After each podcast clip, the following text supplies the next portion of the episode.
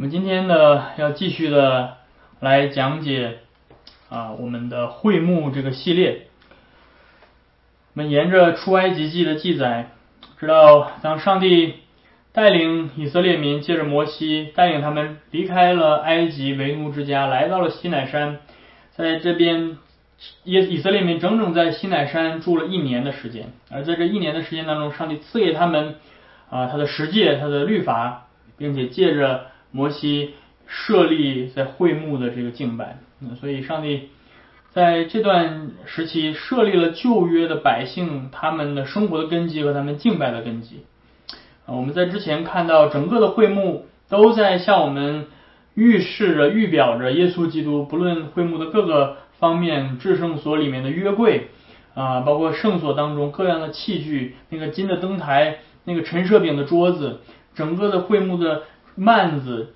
整个会幕的帘子，会幕的外院。都是向我们不断的宣讲着福音，呃，这是上帝在旧约的时候，在耶稣基督还没有降世的时候，就在借着这些预表的形体，向当时的百姓讲述耶稣基督的救恩。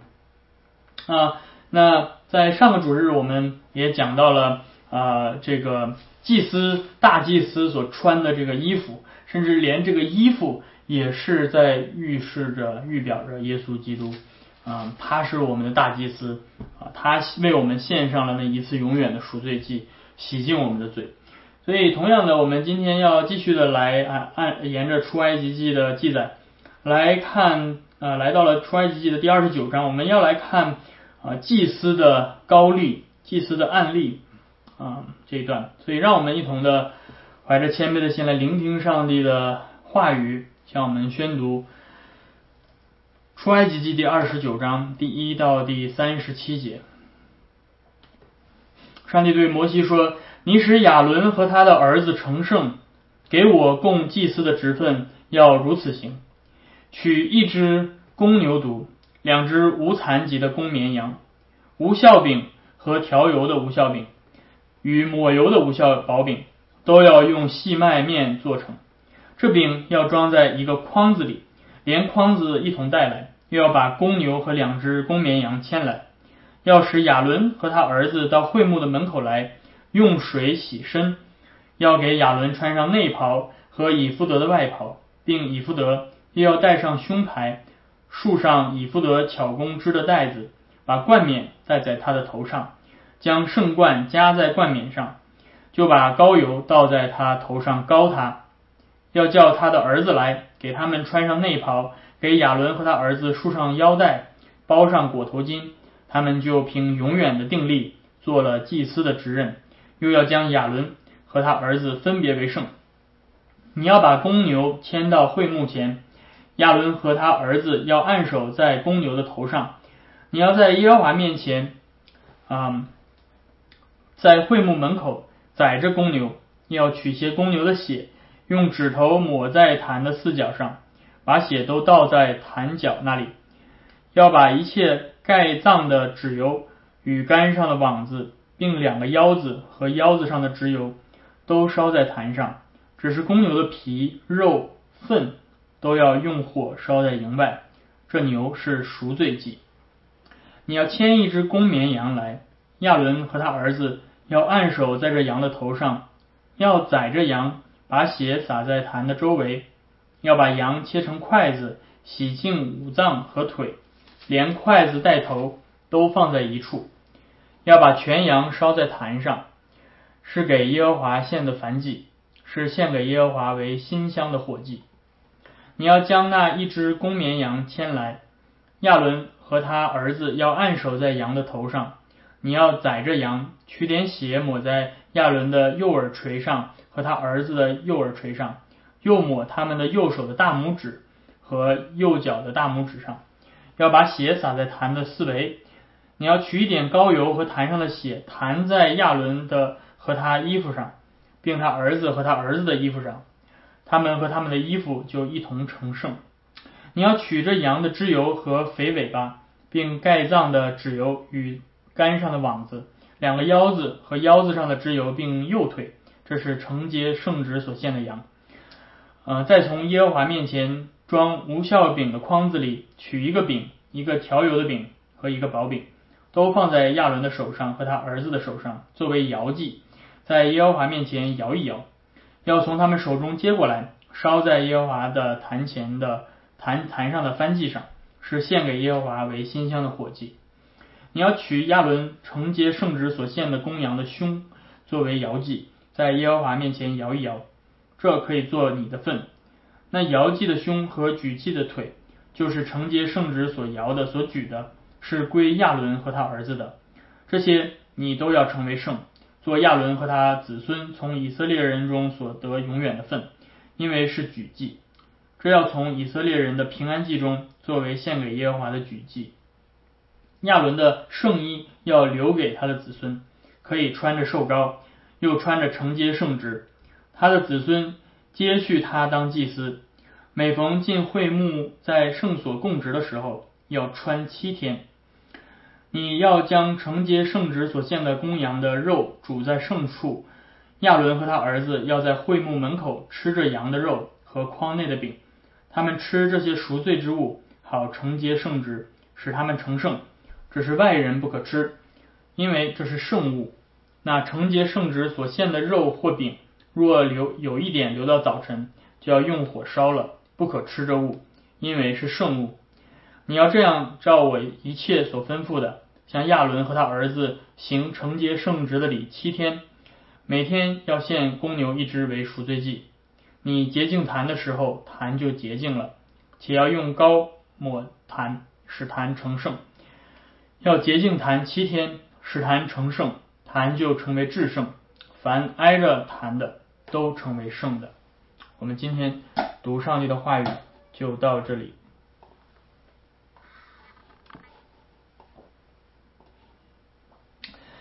那么，我们今天继续的沿着这个出埃及记的这个记载，当在上一章，上帝告诉啊。摩西要让他为亚伦和他儿子做圣袍，然后接下来在这一章，上帝告诉摩西如何去正式的案例亚伦和他的儿子做祭司。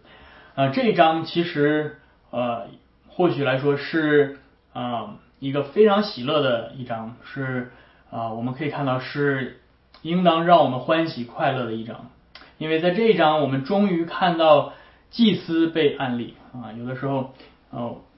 有的时候听说王一牧师讲道的时候啊，总是很沉重哈，总是讲罪啊。但是终于我们终于来到了这一章啊，其实并不是我我我我喜欢讲罪是吧？只是因为圣经不断的向我们提到这个概念啊。但是在这一章我们看到这是一个喜乐的一章啊，因为在这一章里面，上帝终于把他所要设立的祭司正式的要安立了。这就意味着上帝视为圣洁的上帝，终于可以有一个呃途径，可以和有罪的百姓同住在一起啊。所以，我们今天要来一同的看亚伦和他子孙啊被高利做祭司的这样的一些的步骤，整个的案例的仪式啊是非常的呃繁繁琐啊。如果大家有幸可以参参加过呃一些。牧师啊，或者是其他长老的案例仪式，你可以看到，那是一个非常神圣的时刻啊。但是在呃，在这个这里面，大祭司的高丽更加是一个非常繁琐的，而且神圣的这样的一个一个过程啊。所以呃，让我们一同的来来到这个经文，我们一同的来看到底啊，祭司的这个高丽对我们来说啊。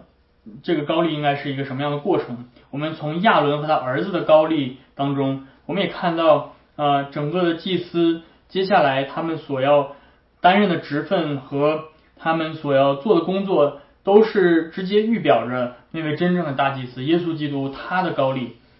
而且我们要最后要来看，在基督里我们所领受的恩高到底是什么？所以。我们一同的先从第一点来看，这是亚伦和他儿子的高丽。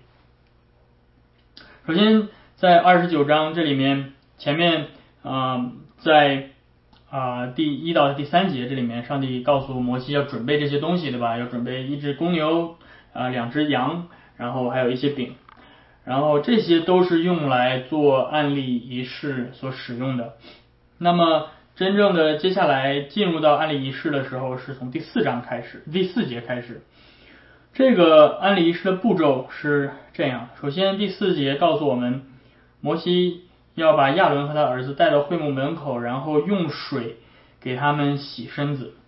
啊，这表明他们需要首先洁净污秽。啊，而这里面的这种洗，应该呃是一种浸在水里的这样的一个状态。啊，所以他要把亚伦和他的儿子浸到水里，然后出来。啊，这是一种仪式上的表明，他们已经洁净。接下来，啊，他需要把已经洗过身子的这些祭司给他们穿上新的衣服，啊，就是之前二十八章，呃，上帝所要求的这些圣袍，呃，是给他们穿上这些圣袍，表明他们开始进入到一个新的身份，开始履行他们的作为祭司的责任。嗯，给他们穿完袍子之后，第三步是要用膏油去抹他们。嗯，那对于大祭司，对于亚伦来说，这个油是从他的头上倒下来，啊，然后整个这个头流到他的身子上。而对于亚伦的儿子们来说，不是从头上倒下来，而是在衣服上弹。啊，所以亚伦和他儿子的这个受膏。的方式还不是特别一样。亚伦是在献祭之前就已经受膏，但是他儿子是在献祭之后，嗯，是用第二个祭物的血和油混在一起弹在身上，嗯，所以高油象征着什么呢？高油象征着是圣灵，所以亚伦被高油倒倒下来，是表明亚伦要被圣灵浇灌，分别为圣啊，所以亚伦所领受的高油更多，这表明。大祭司要有更多的圣灵的浇灌啊，以及更尊贵的职分和更重要的责任。另外啊，这也表明亚伦儿子的祭司的身份并不是独立存在的啊，他们呃是从亚伦大祭司作为大祭司他身上所流出来的，或者说是他们是因为他们连接于亚伦大祭司，所以他们产生了自己的祭司的身份。就像今天我们作为基督徒，我们被称为君尊的祭司，并不是因为我们自己单独获得这样的身份，而是因为我们连于基督，有份于基督的这个恩高，所以获得了这样新的身份。啊，所以第一步是水洗，第二步是披戴圣袍，第三步是高抹，然后第四步接下来就是献祭。那献祭这里面呃提到，上帝告诉摩西说要献三种不同的祭。首先，第一种祭是从第十节到第十四节，这个祭是告诉我们，十四节告诉我们这是赎罪祭，就是一只公牛犊，然后亚伦和他的儿子们要按手在这个公牛犊的头上，然后把它啊把它宰杀掉，用公牛的血抹在坛的呃四角上，然后纸油要烧在坛上，但是其他的部分要用火烧在营外。这是赎罪祭，第一个献的祭是赎罪祭。这表明，啊，祭司要想开始他们的职分，首先他们必须罪得赦免，他们才能够给上帝做圣洁的职分。那第二个祭呢，就是啊叫做翻祭，这是第十五节 到第啊十八节所告诉我们，这是一只公绵羊。这只公绵羊也是同样的，亚伦和他的儿子要按手在他的头上，血要洒在坛边。这里面不抹在坛角啊，然后这个羊会这要被切成一块一块的，整只羊全羊都要烧在祭坛上，整只羊是献给上帝的，呃，这个全部献给上帝的。这表明作为祭司，他们不但罪得赦免，他们也要全然的献给上帝，他们整个的生命都是献给上帝做圣洁的工作。啊，那么第三个祭。是这个平安祭啊，所以这是第二只羊。这第二只羊也是同样的，亚伦和他的儿子按手在这羊身头上，然后也要宰杀掉。然后这里面很特别啊，这个这个这个祭是专门是在只有在安利祭司的时候才会出现的，因为有一个很特别的仪式，就是用这只羊的血抹在祭亚伦和他儿子的身体的三个地方：右耳垂、右手的大拇指和右脚的这个大大拇脚趾上。那为什么要这样做呢？呃，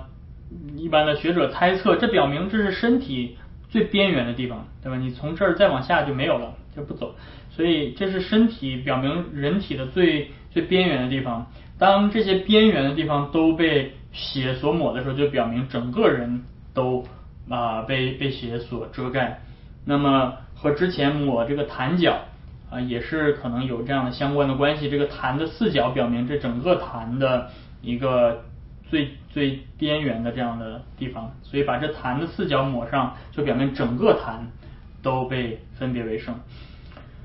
那其他的血洒在坛边，然后接下来用这支祭物的血和膏油混在一起，弹在圣袍上，表明亚伦和他孩和他的儿子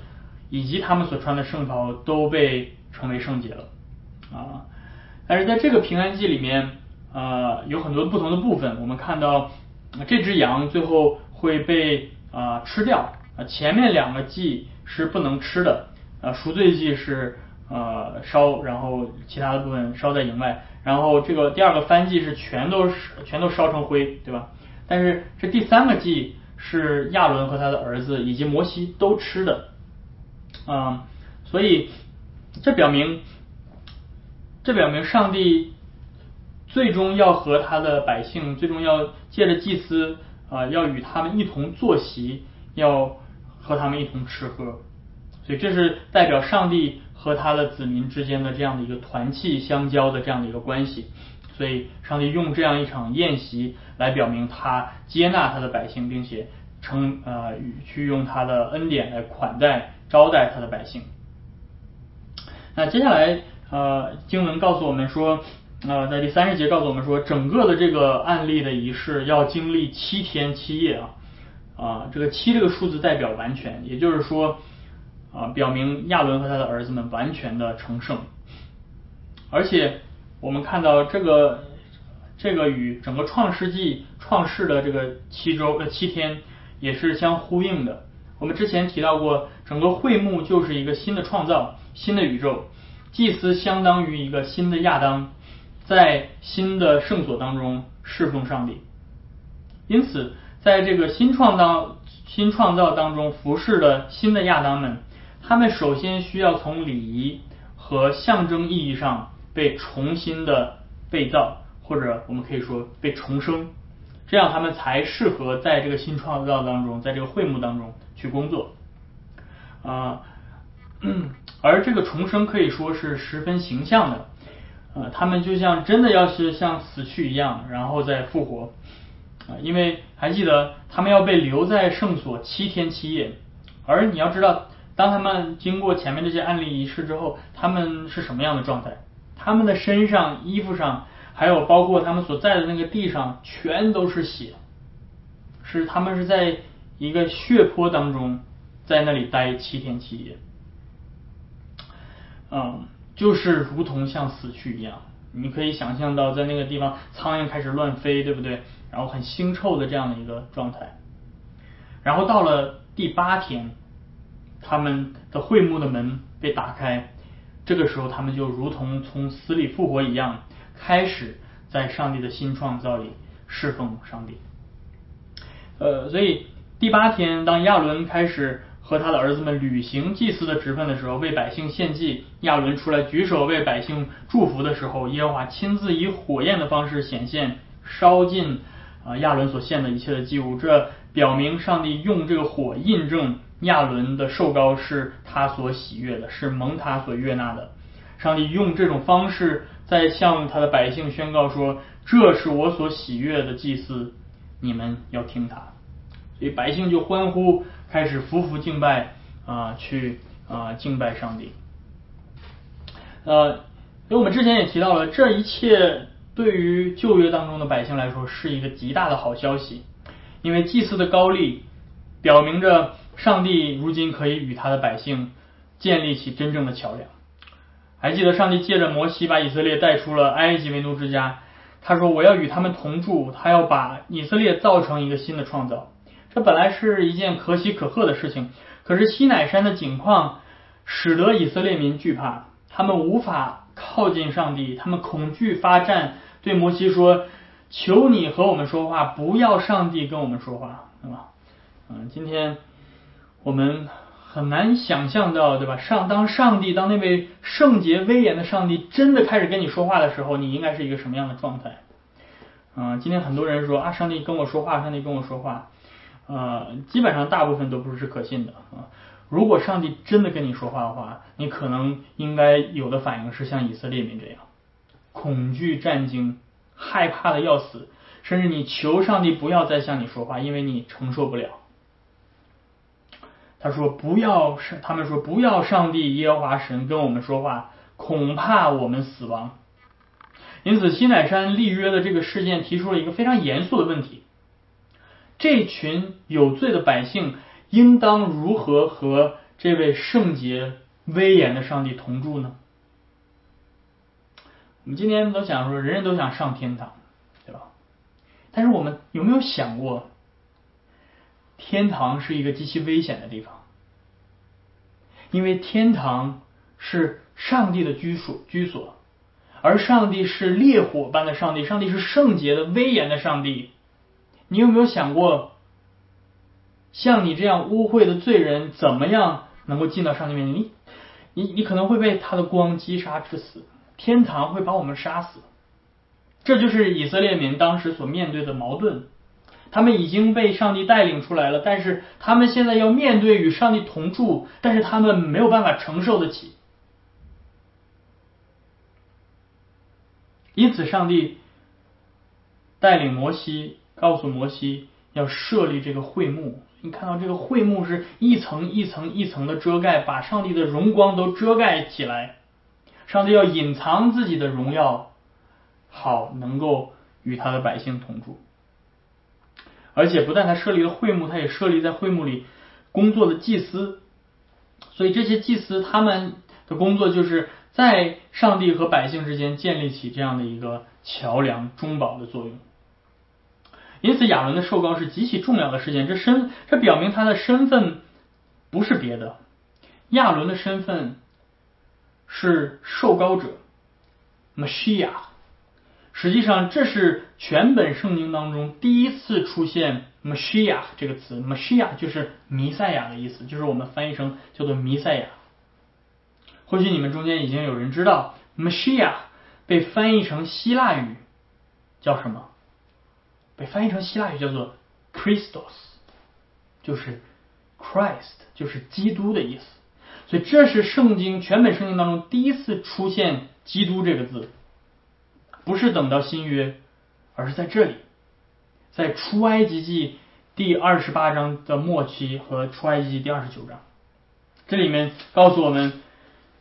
亚伦是第一位弥赛亚，亚伦是第一位受膏者，他是第一个基督，他的工作是在神和人之间做中保，亚伦要把上帝的百姓担在他的肩头，放在他的胸前和心上。使上帝的愤怒得以止息，那正是这些这个中这些受膏者他们的中保的工作，是百是使百姓与这位上帝维系他们的圣约关系的一个非常重要的桥梁。因此，亚伦和他儿子的受膏，对于上帝的百姓来说是一个好消息，是一个福音。但是，我们也看到。这旧约的高丽仪式也让上帝的百姓看到整个旧约的祭司制度的脆弱、有限和暂时。在他们的高丽仪式上，有一个非常重要的部分就是献祭，而这三个祭的顺序非常重要。第一个所献的祭是赎罪祭，这个祭的作用是要除去祭司的罪；而第二个祭表明啊是反祭，这表明祭司要全然的奉献给上帝。啊，第三个祭是平安祭，啊，这表明上帝接纳了他们，并且愿意与他们坐席一同吃喝。那这三个祭的顺序非常的重要。首先，他们必须要除罪，然后全然的成圣献给上帝，然后才能够与上帝有团契的相交。啊，换句话说，这些祭司甚至亚伦自己作为大祭司，他们本身并不是无罪的，他们和所有的以色列人一样，都需要首先先为自己献上赎罪祭，除去罪孽。他们首先先要被救赎，在他们为其他人献祭之前，他们自己。先要被那公牛的血涂抹遮盖，但是他们使以色列与上帝建立团契关系之前，他们首先要被上帝接纳。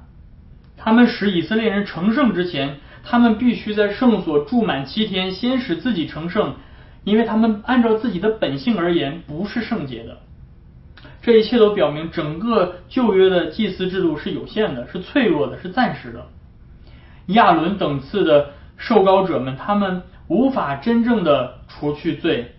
他们也没有任何的能力带来真正的新创造。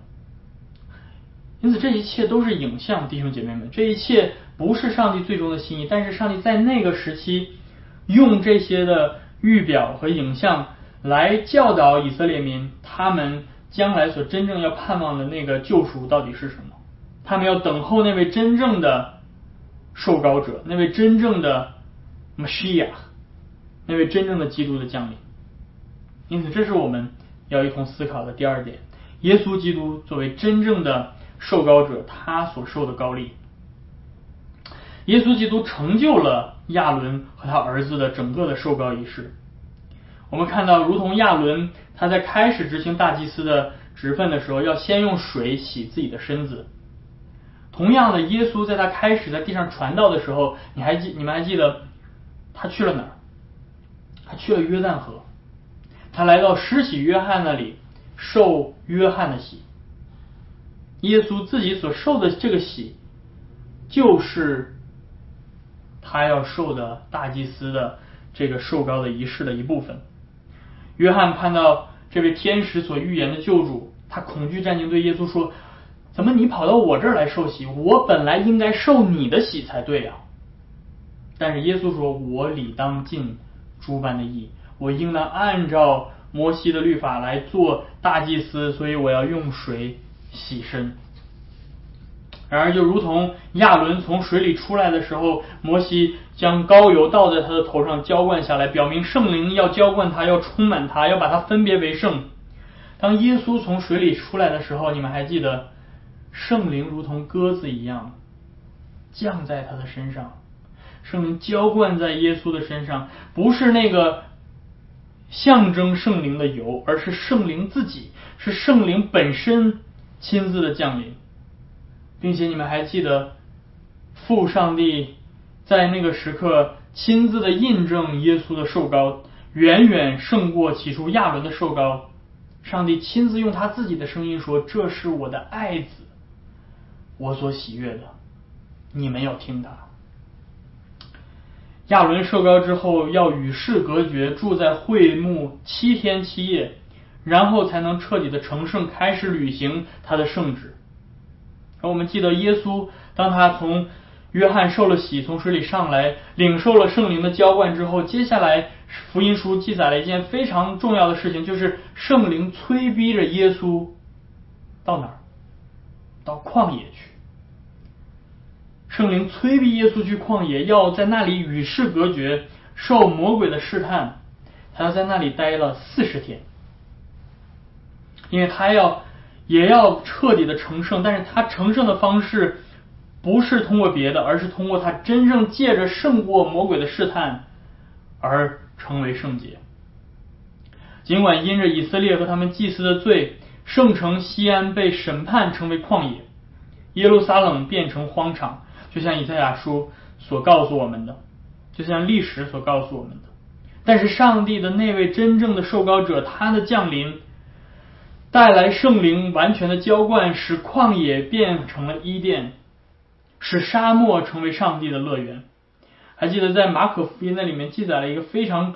短小的一节，但是很重要的一节。马可告诉我们。耶稣在旷野与野兽同住，有天使服侍他。这告诉我们什么？这告诉我们看到耶稣在旷野胜过试探之后，把旷野变成了伊甸，那个曾经野兽不加害于人的伊甸，那个人与世界的其他的受造物和平同住的那个景象，就在耶稣所在的旷野再一次的显现了。这正是伊甸乐园的景象啊，弟兄姐妹们！这正是会幕所象征的新的创造，已经在这个地上出现了。耶稣不需要穿着洒上寄生血的圣袍才能够成为圣洁，因为他自己就是圣洁的。他不需要献上任何的祭物来除去自己的罪，因为他本身是无罪的。他所献的比这一切的祭都更美，因为他在十字架上所献上的是自己。亚伦身穿着圣袍，献上动物的血为百姓赎罪。但是我们看到这位真正的大祭司，这位真正的亚伦，他赤身露体的挂在十字架上，用自己的血为他的百姓除罪，如同那只燔祭的羊羔被切开，他的身体在十字架上为我们剥开，而他最终这一切的工作所带来的，就是使我们与上帝能够真正的团契相交。就像亚伦在承受圣职的时候，与他的儿子们在上帝面前一同吃喝坐席，在耶稣被卖的那一夜，他也与他的门徒一同坐席，在他们面前摆设筵席。他拿起饼来说：“这是我的身体，为你们而设的。”他拿起杯来说：“这杯是我血所立的新约，你们拿起来要喝，这是为你们而流的。”而我们看到亚伦和他儿子们在上帝面前吃喝的这筵席，最终所预示的是上帝将要在新天新地，在他的圣山圣所当中摆设的那永恒的筵席，叫历史历代各族各各民当中一切属于他的子民，将要与上帝一同的坐席。就像耶稣在地上说，将来要从东从西从各处来许多的百姓，他们要与亚伯拉罕、以撒、亚伯一同的坐席。就像大祭司任职的时候吃的食物是圣物，外人不可以吃。我们如今所领受的耶稣所设立的圣餐，则更是神圣不可侵犯的。如果说旧约当中圣侵犯圣物的人要从民间被剪除，那么如今那些不信的或者在生活当中不敬畏上帝的人，如果领了基督所设立的圣物，岂不要受更重的审判吗？因此。海德堡要理问答第八十一问告诉我问我们说谁可以来到这圣餐桌前？回答说那些因着自己的罪恨恶自己，但是相信基督，因为基督的缘故，自己的罪已经得到赦免，自己的软弱已经被基督的受苦和死所遮盖的人，他们才能够来到上帝的桌前。而那些假冒为善和拒不悔改的人，他们是在吃喝自己的罪。然后第八十二问问那些言语和行为上显出自己不信和不敬的人，他们可以领受这圣餐吗？回答说不，因为他们这样做就是在亵渎上帝的圣约，招惹他的愤怒降临在全会众身上。因此，弟兄姐妹们，我们需要如此严肃的对待上帝所设立的圣礼。上帝所设立的圣礼不是一个游戏，而是他。亲自将他爱子耶稣基督身体和宝血赐给我们，来供养我们，来喂养我们。因此，今天你有多么重视圣礼？今天你有多么的渴慕来到教会来领受圣礼？或者圣礼对你来说有多么的重要？我们很遗憾的是，我们从现在开始，我们又要。回到网上来敬拜，我们没有办法再来到上帝的桌前来去领受这圣礼。这对你来说意味着什么？还是你会觉得说啊，这也无所谓？但是让我们真的意识到，上帝在他的圣礼当中所赐给我们的恩典是如此的真实。他借着这圣礼，使我们与基督有形有体的联合在一起。因此，我们必须谦卑的来到主的桌前来省察自己，向他承认我们的罪，并且宣告对他的倚靠和信心。因为这圣餐表明的不是别的，正是我们与我们的大祭司耶稣基督的联合。而因着与基督的联合，我们也领受了基督的恩高，成为君尊的祭司。所以，这是我们要看的最后一点。我们看到了亚伦和他儿子们的高丽，我们也看到了耶稣基督所领受的高丽。那么，最后我们要来看我们今天在耶稣基督里所领受的高利。正如亚伦起初首先受受高油的这个案例，然后献上赎罪祭，接着用寄生的血和高和高油洒在他儿子身上，使他们也成为圣洁一样。今天我们看到我们的大祭司耶稣基督。他在十字架上为我们献上了赎罪祭，然后他三天之后从死里复活升天，并且在五旬节那一天赐下圣灵来高抹他的教会，设立他新约的圣所和祭司，就是今天的教会和所有的信徒。旧约的会幕当中有圣所和至圣所，我们之前也讲到过，象征着天和天上的天。而祭司们就像天使一样侍立侍奉在上帝的周围。当我们远远的看到会幕上祭司在圣所周围啊不断的侍奉上帝进出圣所的时候，我们其实就看到了天上的样子，天使们在上帝的宝座周围在侍奉他。所以地上的会幕就是天堂在地下的一个延伸，但是这一切都是暂时的预表。如今，耶稣基督已经成就了那真正的救赎大功。他如今已经升天，坐在天上真正的至圣所里。他亲自的以一位得胜的大祭司、君王的身份坐在父上帝的右边。而那天上的圣所，今天在地上的延伸，不再是旧约的圣殿或者会幕，而是今天的新约的教会。教会就是永生神的家。教会就是圣灵在今天在地上所搭支的帐篷，就是今天圣灵用我们每一个人作为灵石所搭建的灵宫，有耶稣基督坐着宫殿的房角石，而我们都与他联合。今天新约的每一个圣约子民都拥有着这个至高无上的殊荣和特权，远远的超过旧约的祭司。今天我们可以坦然无惧的进入到那个真正的圣所里。因为我们已经披戴了基督在我们身上，我们所披戴的不是细麻布所织的圣袍，而是基督完美的衣袍。我们不再需要像立位祭司那样不断的为自己赎罪，因为我们的主耶稣基督他已经完成了那一次永远的赎罪祭，使我们得以成圣，得以完全。而我们今天来到上帝面前所献上的是我们的身体和灵魂，如同那燔祭的羊，全然的献给上帝。就像海德堡要理问答第一问所回答的说：“如今在基督里，我的身体和灵魂都不属于我自己，我不再是我自己的主，而完全的属于我的救主耶稣基督。因此，今天每一个与基督联合的人都蒙耶稣的宝血所泼洒和圣灵的浇灌，已经全然的成为圣洁。今天我们已经与基督同死、同埋葬。”并且与他同复活、同升天，一同坐在父上帝的右边。将来只等他他只等到他再来执掌王权，直到永永远远。因此，弟兄弟兄姐妹们，这是你今天在基督里所领受的恩高，这是你在基督里所得到的高摩。因此，弟兄姐妹们，让我们把心仰望在我们这位中保和大祭司耶稣基督的身上。让我们每一个人都甘心情愿的把自己全然的献上，作为感恩的活祭。这既是讨上帝的喜悦，这是我们每一个人理所当然的侍奉。那我们如何在我们的生活当中侍奉上帝？今天你说，当我们每次提到侍奉上帝的时候，我们所想到的就是，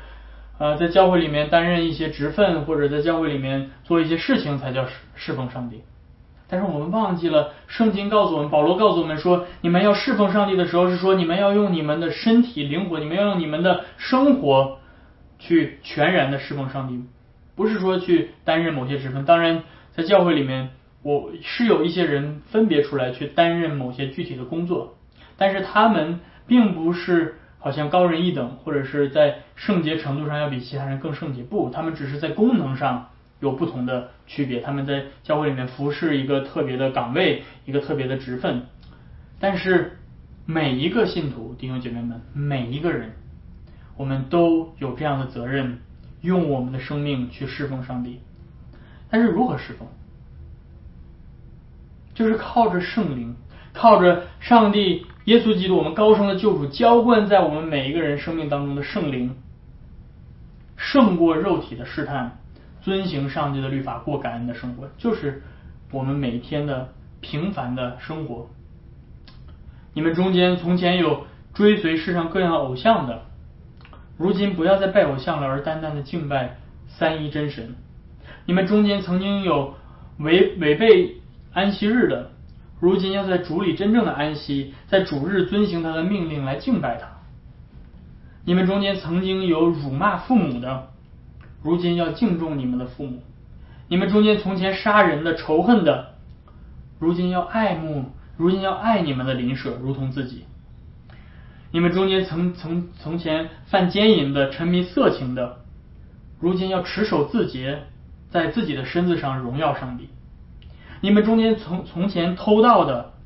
保罗说不要再偷窃了，要自己劳力做正经的事情，把你们所剩余的分给穷人。你们从从前中间有说谎的、欺诈的，不要再偏向虚妄，要爱慕真理，哪怕自己吃亏。你们中间从前有贪恋的、嫉妒的，如今要以神为知足。弟兄姐妹们，这就是我们如何在生命当中侍奉神。因为这就是我们在基督里所领受的恩高，是圣灵亲自的来重生我们、改变我们的生命，